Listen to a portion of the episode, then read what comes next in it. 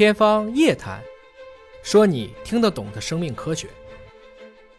我们要把两件事分清楚啊！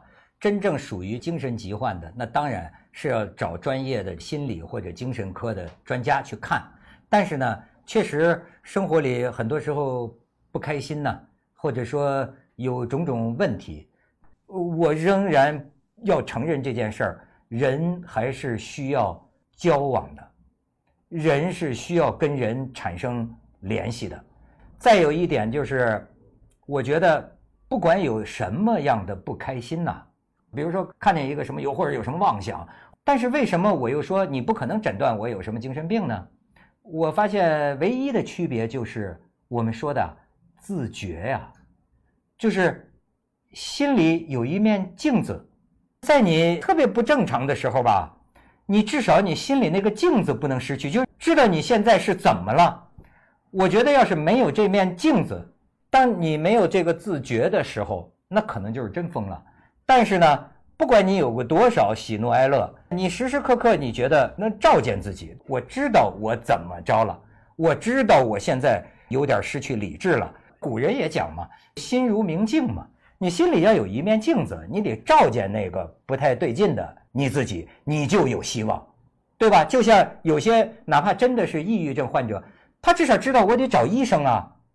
那是谁让他知道他去找医生的？就是在那个抑郁症的自我之外，还有一个我嘛。那个我是清净无染的，那个我是非常清晰的。哎，我觉得心里得知道自己呃是怎么回事儿。您觉得呢？我很认可呀。其实这个每一个人啊。都需要在跟对方的沟通和交流当中来得到印证。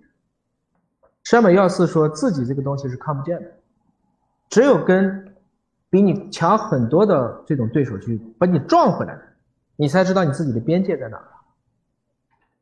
所以每一个个体，如果你只是困于于当下，你不跟外面去沟通和交流，你就会形成一个不简简单单的是一个信息的茧房。你整个的身体都会被困一个茧房当中，而要去破茧，周老师，这还是你刚才讲的选择障碍症。其实每一个人都盼着有人能先走一步，先走出那一步的人，就会让整个的这一个冷冰冰的群体就开始融化，然后大家其实会发现彼此之间都是能够去治愈。还有一点呢，我是觉得每一个人。都应该努力会成为一个发光体，起码是一个反光体，而不要变成一个纯粹的黑体，来见光全部都吸收了。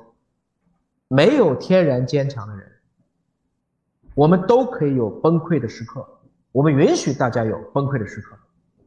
男人哭吧哭吧哭吧不是罪，这很正常。但是你不能永远对别人哭，所以我们都可能尽量让自己变成一个。发光体，不管那个光大还是光小，因为有的时候安慰你，要从一个特别不一样的角度，那一句话可能就会把你安慰着。所以真的是要尽可能多给别人一些正能量，这样你会觉得你的人缘会越来越好，你就活在了一个如沐春风的这样的一个环境。